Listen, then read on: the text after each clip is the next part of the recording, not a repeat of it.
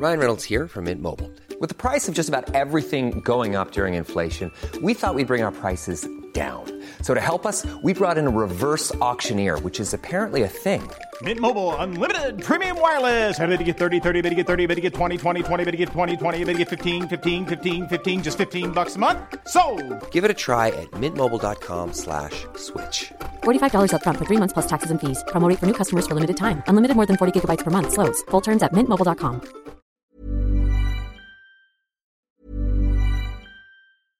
I'm Sandra, and I'm just the professional your small business was looking for. But you didn't hire me because you didn't use LinkedIn jobs. LinkedIn has professionals you can't find anywhere else, including those who aren't actively looking for a new job but might be open to the perfect role, like me. In a given month, over 70% of LinkedIn users don't visit other leading job sites. So if you're not looking on LinkedIn, you'll miss out on great candidates like Sandra. Start hiring professionals like a professional. Post your free job on linkedin.com/people today. Pues estamos aquí con el secretario de Hacienda y Crédito Público de México, Rogelio Ramírez de la Hoy. Nos da mucho gusto que nos eh, reciba, que nos atienda en esta entrevista, secretario. Muchas gracias. Muchas gracias, gracias a todos ustedes. Un gusto platicar con usted. Eh, pues a ver, van nueve meses en los que usted eh, tomó las riendas de la Secretaría de Hacienda, lo nombró el presidente López Obrador, ha hablado en algunos foros de que hay una nueva narrativa en el país, una nueva relación del gobierno con las empresas, con los entes económicos en general. ¿Cómo ha sido esa eh, nueva narrativa? ¿Cómo va en estos nueve meses? ¿Qué tanto se ha podido aterrizar? ¿Y cuál, ¿Y cuál ha sido la curva de aprendizaje también del secretario de Hacienda ahora en el sector público? Bueno, la nueva narrativa que es realmente lo importante, es que este es un gobierno que viene con una agenda de inversión pública bastante fuerte y que está desplegándose simultáneamente en varios lugares en el país.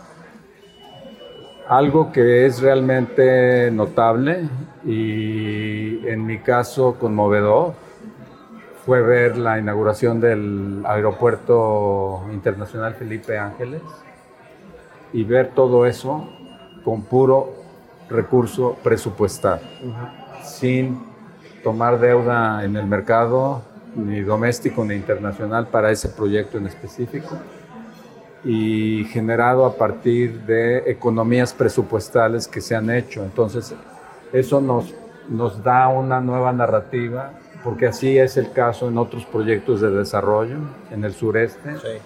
Uno de ellos es el corredor del Istmo de Tehuantepec, pero hay otros proyectos, por ejemplo, en Nayarit, en donde se está desarrollando todo un complejo de comunicación física, pero también de desarrollo turístico, infraestructura de desarrollo turístico y que necesita muchísima conexión vial de carreteras. Entonces, ese es otro proyecto. Entonces, eh, eh, hay una agenda de proyectos bastante impresionante cuando la mostramos a los inversionistas, porque incluyen ferrocarriles, incluye eh, conexión de cabeceras municipales en Guerrero que no están conectadas, incluye telecomunicaciones porque estamos apoyando la red digital y incluye también eh, vías de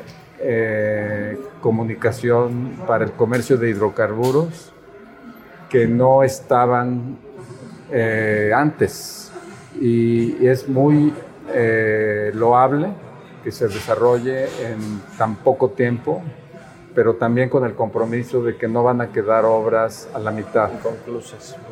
Ahora, esta inversión pública importante, que mucha eh, tiene que ver con el presupuesto federal, requiere de una inversión privada también para que el país en su conjunto alcance tasas de crecimiento importantes. Aquí quiero hacerle dos preguntas. ¿Cómo va este tema de la relación gobierno-empresarios para que aumente la, inversión privada y el paquete de infraestructura que queda pendiente, el tercer paquete, cuándo se va a lanzar y cuántos recursos va a tener? Bueno, eh, el sector privado está acompañando esta inversión pública porque las, las constructoras que están desarrollando eh, los proyectos encargados por el gobierno, eh, que son más de 10 constructoras muy grandes, nacionales y algunas con cabecera en eh, el exterior, estas constructoras se están dando cuenta de en dónde más se va a requerir inversión por fuera de la agenda de la inversión pública.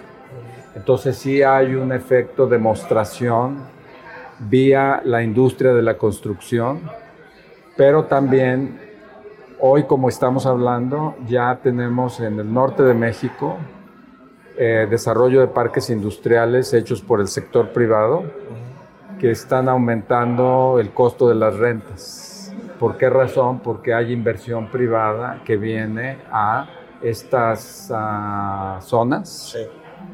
y que necesita un parque industrial.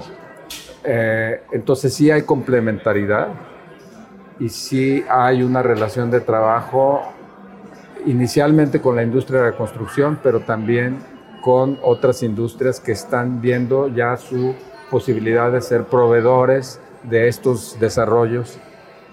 Lo que hacía falta eran obras grandes que sirvieran de magneto para la inversión privada y eso es lo que estamos poniendo. Con las cuatro obras insignia de infraestructura del presidente sí. Obrador. Eh, estuvo de Road Show en Londres y en Nueva sí. York. ¿Cómo le fue? ¿Qué le dicen los inversionistas extranjeros sobre México? Bueno, los inversionistas están recibiendo también esta narrativa que es una narrativa, fuimos a una presentación o serie de presentaciones con inversionistas sin llevar un proyecto concreto a financiar. Por eso se llama non-deal. ¿no? eh, eh, entonces lo que llevamos, ¿qué fue? Lo que llevamos es esta agenda de inversión pública, de ilustrarles la comunicación entre esta agenda y la inversión privada, ilustrar nuestra apertura como economía que es casi 40% del Producto Interno Bruto, que es lo que exportamos, que nos expone al ciclo global, pero al mismo tiempo nos da los beneficios de cualquier ciclo global. Entonces tenemos, estamos inmersos en esa agenda global. Esa agenda global nos da la oportunidad de traer inversión que hoy está desplegada en Asia y que es una buena oportunidad para repatriar industria que se nos fue a partir del año 2000. Sí. Perdimos toda la cadena textil, del calzado, de muebles. Hagan cuentas y, va, y verán cómo Salió eh, mucha perdimos mucha industria.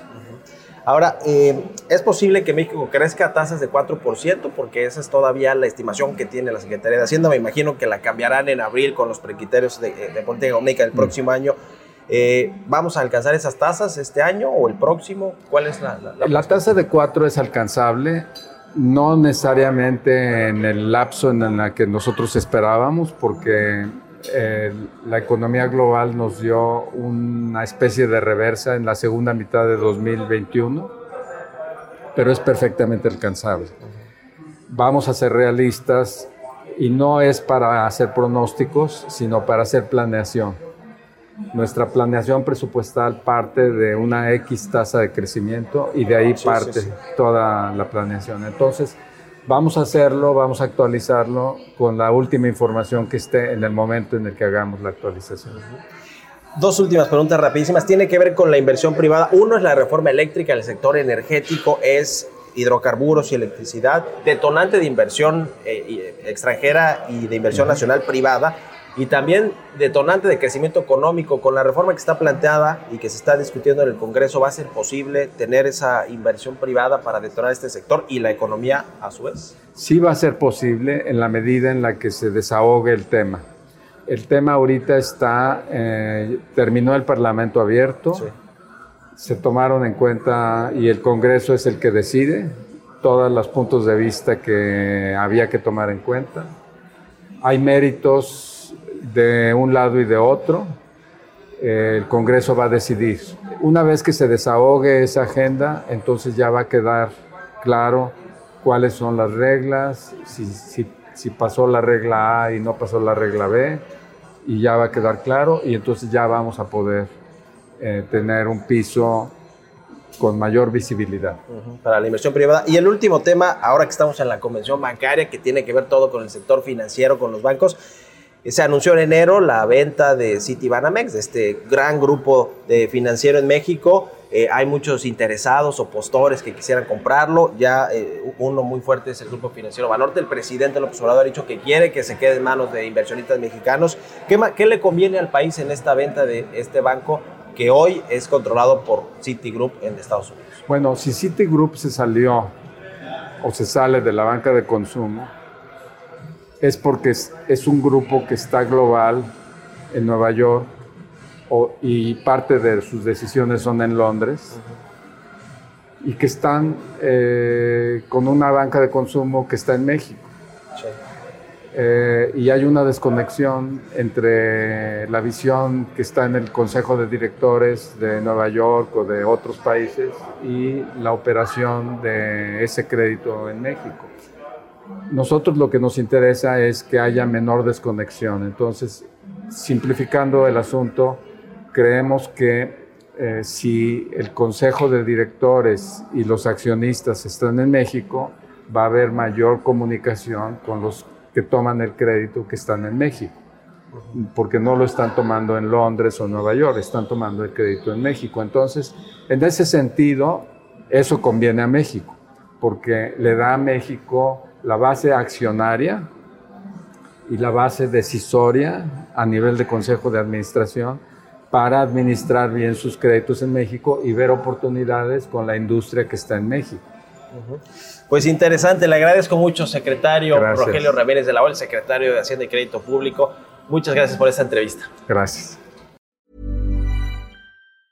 Mom deserves the best, and there's no better place to shop for Mother's Day than Whole Foods Market. They're your destination for unbeatable savings, from premium gifts to show-stopping flowers and irresistible desserts. Start by saving 33% with Prime on all body care and candles. Then get a 15-stem bunch of tulips for just $9.99 each with Prime. Round out Mom's menu with festive rosé, irresistible berry chantilly cake, and more special treats. Come celebrate Mother's Day at Whole Foods Market.